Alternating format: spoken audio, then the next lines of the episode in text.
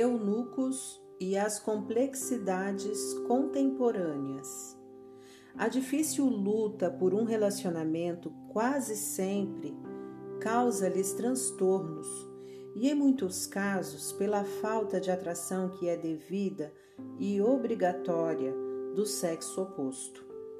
Quando isso não acontece, lhes causa uma grande confusão, passando a se questionar quanto à sua sexualidade, pois quando não sou heterossexual, inevitavelmente vem a única possibilidade real de ser homoafetivo. Isso por desconhecer a oposição de assexualidade. As pessoas vão se relacionando e muitas vezes com pessoas que não os complementam.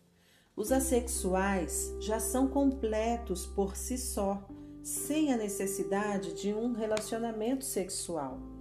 Às vezes, os eunucos chegam a questionar seu potencial viril, sua condição psicológica e sua fé, pois não entendem sua postura não sentir os mesmos sentimentos os quais seus amigos comentam e a sociedade aprova.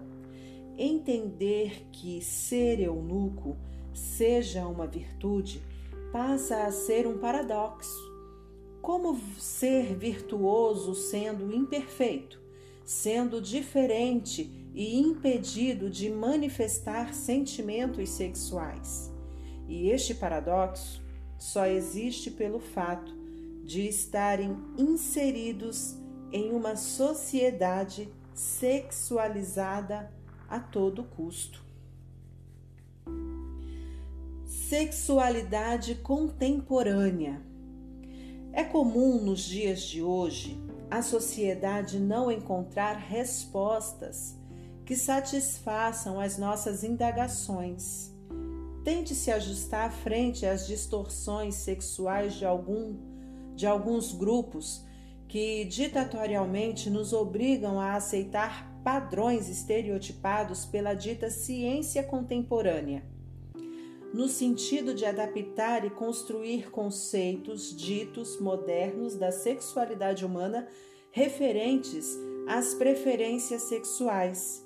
E isso fica óbvio quando nós, na tentativa desesperada de encontrarmos respostas frente às mais disformes formas de relacionamento sexual, homossexualidade, bissexualidade, pedofilia, transexualidade, dar a esses tipos de relacionamentos valores como socialmente viáveis e plenamente aceitos e tentando, sob o pretexto de uma cultura moderna, desconstruir a milenar e única posição religiosa, científica e filosófica dita como contrária, retrógrada, atrasada e preconceituosa.